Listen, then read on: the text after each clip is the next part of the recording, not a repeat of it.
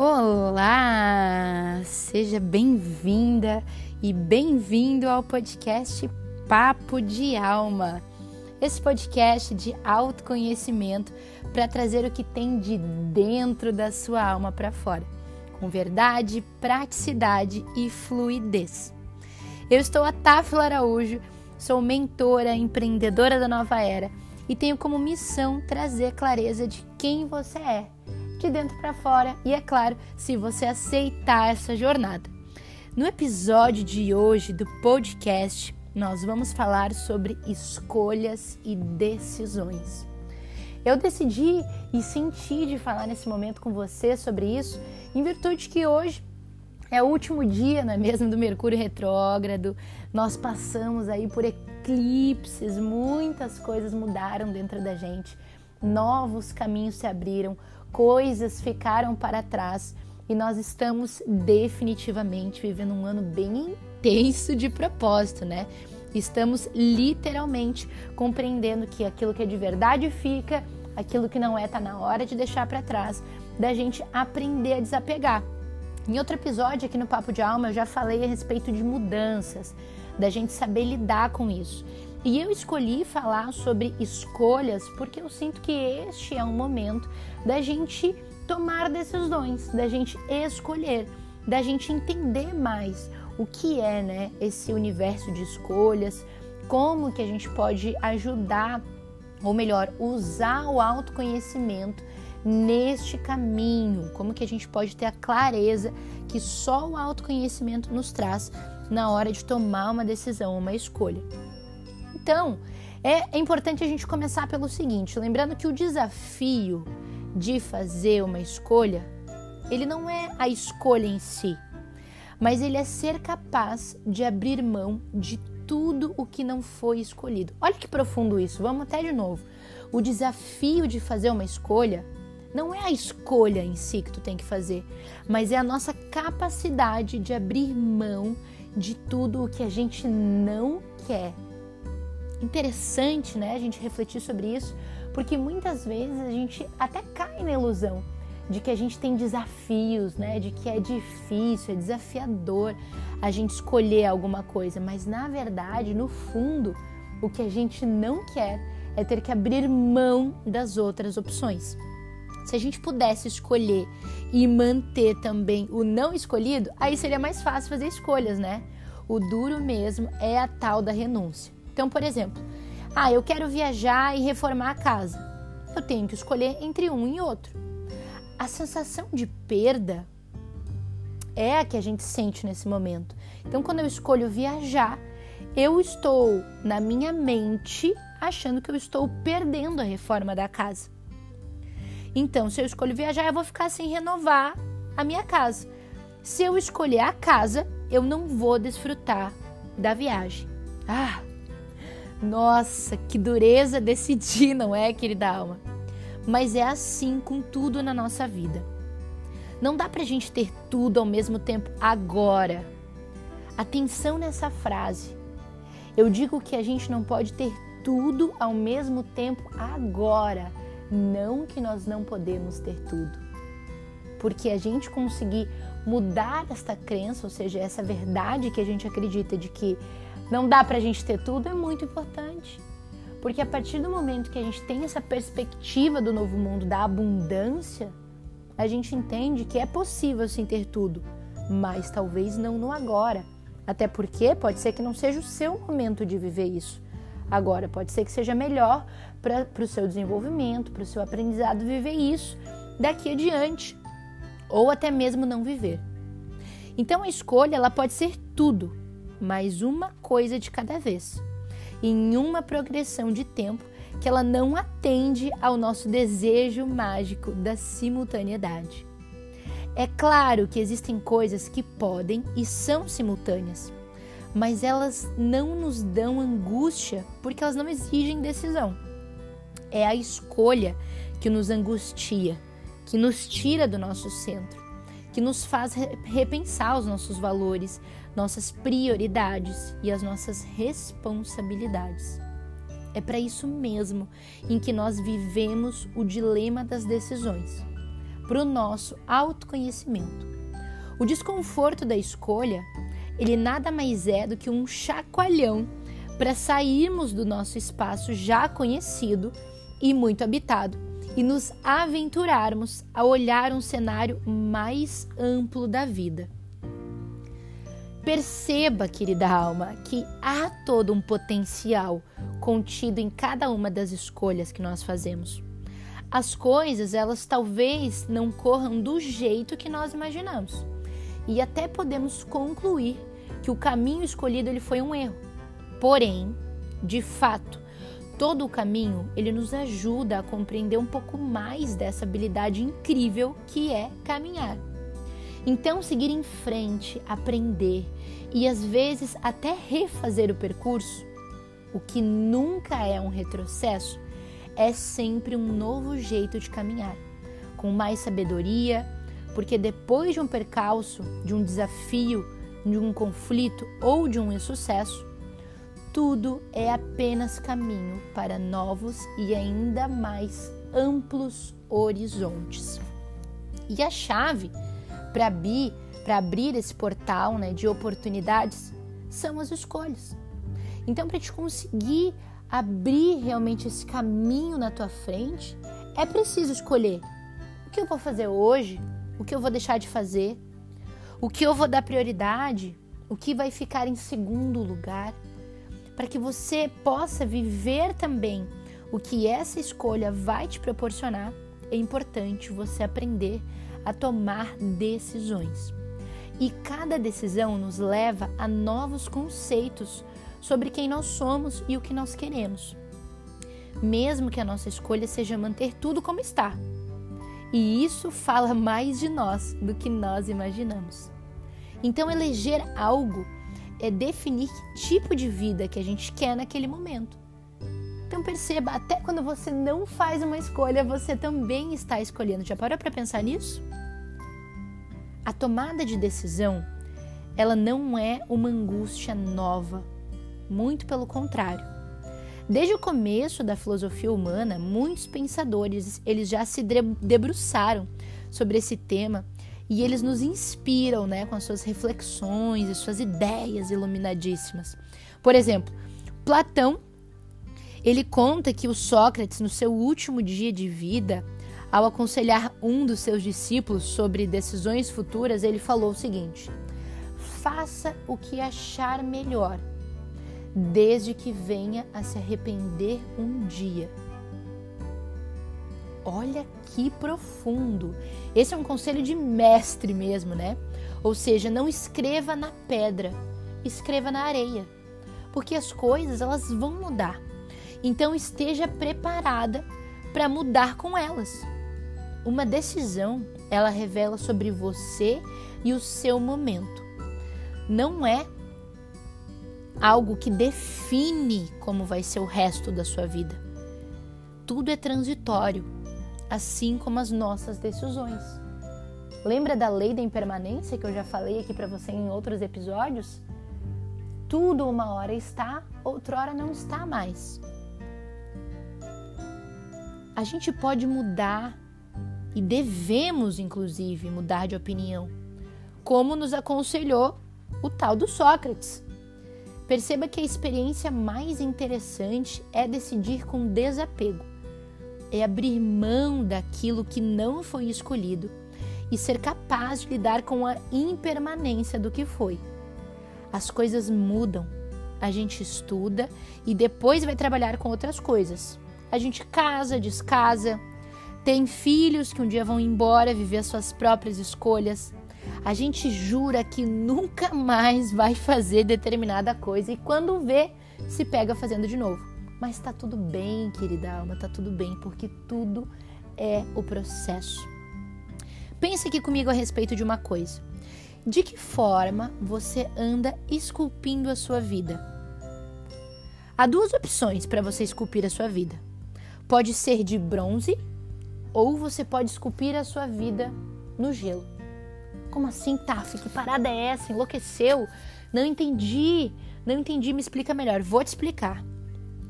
A maioria das pessoas, elas pensam em fazer esculturas de bronze.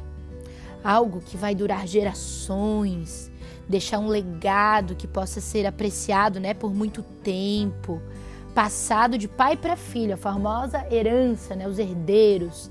Então assim, essas pessoas, elas começam procurando uma boa peça de bronze, algo sólido, seguro e confiável. Mas sem perceber o quanto a própria vida é transitória e instável, muitos trocam a experiência do momento pela sensação fugaz de segurança, que pode vir de um emprego, de um relacionamento, de um patrimônio ou até de um status social. E esse bronze acaba sendo um enorme peso a ser arrastado vida fora. O bronze, ele é mais pesado, ele demora mais para ser esculpido. Porém, a busca daqueles que esculpem em bronze é fazer durar. É isso que quem está buscando esculpir no bronze quer. Eu quero ser duradouro, eu quero que as coisas vão por gerações e gerações. É algo para ser visto e apreciado muito além da existência breve do próprio escultor ali que está fazendo a tal da escultura. Então essas pessoas elas esculpem a vida pensando no futuro, em outro momento, em outro lugar que não o aqui e o agora. Já quem esculpe no gelo não está preocupado com o que vem depois, mas está intensamente concentrado na experiência do momento. Perceba, o gelo ele é volátil e ele é frágil como a vida. É preciso trabalhar com o coração ali no momento, apreciando cada habilidade que o gelo deixa transparecer, vivenciando a beleza de uma curva transparente, de relevos que parecem asas, de círculos que lembram danças. A escultura do gelo ela não vai durar. Ela vai parecer antes mesmo que o seu autor mas ela, querida alma, ela não é feita para durar. Ela não é fruto da busca de uma vida. Porém, ela representa a entrega absoluta ao momento e a condição de realmente desfrutar da vida. A escultura em gelo é a deslumbrante possibilidade de viver o aqui e o agora, sem amarras, sem planos ou expectativas para o futuro. A maioria das pessoas recebeu uma educação focada na busca pela perenidade. São valores voltados para o sucesso profissional e patrimonial, que eles podem gerar, claro, volumosas esculturas em bronze. Alguém não comprometido com esses mesmos valores é mal visto, não é? Você já esteve nesse lugar? A pessoa que não está comprometida em construir, né, em seguir aquele famoso script, nasce, cresce, estuda na faculdade, é, pega diversos diplomas, dá vida para trabalhar no emprego no modelo CLT, constrói algo para os filhos, fica doente, mas deixa algo para os filhos, seguir o script. Agora, quem está buscando fazer o contrário, ou seja, ir atrás dos seus sonhos, realizar aquilo que sente, criar coragem, ou seja, agir com o coração, é normalmente julgado como uma pessoa que oscila entre a ineficiência e o fracasso. Teremos mesmo de continuar esculpindo será em peças de bronze, trocando minutos, horas, dias e semanas, ou seja, um montão de vida, para ter, por exemplo, uma casa na praia, que nem vamos ter tanto tempo de desfrutar? A gente está tão concentrado nas nossas esculturas de bronze que não damos mais valor às esculturas de gelo. Por esse modelo, algo que não dura não serve para nada. A transparência do gelo, a sua fragilidade e, especialmente, a sua impermanência, na minha visão, elas precisam ser resgatadas. Talvez seja o caso da gente revisar os nossos valores, para a gente transmitir para as próximas gerações outra forma de ver a vida. E é isso que eu acredito que é o novo mundo. O nosso maior legado, ele não vai ser o nosso patrimônio com, com, construído. Ele não vai ser o diploma universitário que a gente conquistou. Ele não vai ser nenhuma posição de proeminência assim na sociedade. Ah, eu sou maravilhosa, dona, gestora, diretora. Não é isso. Na minha visão, a nossa maior herança é a construção de uma sociedade mais justa, de uma sociedade mais igualitária, com oportunidade para todos, onde a esperança ela não é só uma palavra a ficar sendo repetida, e a fraternidade ela tem que ser verdadeira. A fraternidade, na minha visão, ela é a verdadeira relação entre todos os seres. A boa vida, ela não é uma escultura de bronze, mas é uma escultura em gelo. Ela não é a busca pela perenidade, mas ela é o desfrute do aqui do agora. Ela não é a construção do patrimônio físico, mas das relações fraternas entre todos. A vida é o que fazemos dela, não o que deixamos para o futuro. Assim é Portanto, que nós podemos fazer as nossas escolhas e vivê-las enquanto o seu prazo de validade estiver em vigor. Porque depois, depois, é preciso passar lá para o próximo estágio. É a gente deixar fluir na correnteza da existência e perceber que as decisões elas mudam. O que eu acho que é mais interessante nesse conselho do Sócrates não é essa sábia contradição dele, né, de dizer, pô, a gente tem que se arrepender um dia mas é a primeira parte do conselho. Faça o que achar melhor. Esse é o luxo ao qual raramente a gente se dá o direito de viver. A gente faz escolhas baseadas em o que esperam de nós, o que achamos que é mais sensato, o que é mais razoável, o que o dever nos cobra. Mas, no entanto, só de vez em quando a gente foca em fazer o que a gente acha que é melhor pra gente. O que o nosso coração clama. E tenha certeza que enquanto eu falo isso para ti, eu também falo para mim. E essa também é a minha busca. Por isso, o conflito ele é ainda maior, porque a gente tem esse receio de seguir o nosso desejo e da gente se ver enredado pela trama da cultura que nos diz o que é melhor. Então, querida alma, Vamos abandonar a mochila no armário e vamos vestir esse uniforme dos sérios e dos responsáveis, sem perceber que, na verdade, isso é uma grande responsabilidade. A irresponsabilidade, na minha visão, é a gente não dar ouvidos ao nosso projeto mais pessoal e intransferível de vida. Nós somos frutos das nossas escolhas. E sempre é tempo da gente aplicar mais a nossa sabedoria e menos o nosso conhecimento, mais o nosso coração e menos a nossa razão, mais sensibilidade e menos responsabilidade. Não é tirar tudo isso, perceba, é diminuir o volume. É fazer uma fórmula mais baseada nos impulsos internos que nos compromissos externos naturalmente, essa também é uma decisão que nos cabe tomar. E ainda assim, a gente tem que exercitar o nosso livre-arbítrio de uma forma integrada e coerente com os nossos desejos mais íntimos e as nossas aspirações mais acalentadas. A gente também tem que definir como que a gente vai viver daqui em diante. E é aí que entra a importância do foco, da mira correta, o propósito realmente mobilizador e realizador. E é isso que define todo o resto. Fez sentido para você, querida alma, essa grande reflexão sobre como a gente tomar escolhas e decisões? Agora me conta, responde lá no meu Instagram, no meu LinkedIn, por e-mail, onde quer que você esteja recebendo esse episódio. Que tipo de escultura você está construindo para sua vida? Uma escultura de gelo ou de bronze? E talvez o que, que você vai construir depois de ouvir este papo de alma? Tá mais para o gelo ou ainda se sente apegado no bronze? Espero que você tenha gostado, que esse episódio tenha somado a sua vida. É uma honra te servir com esse conteúdo.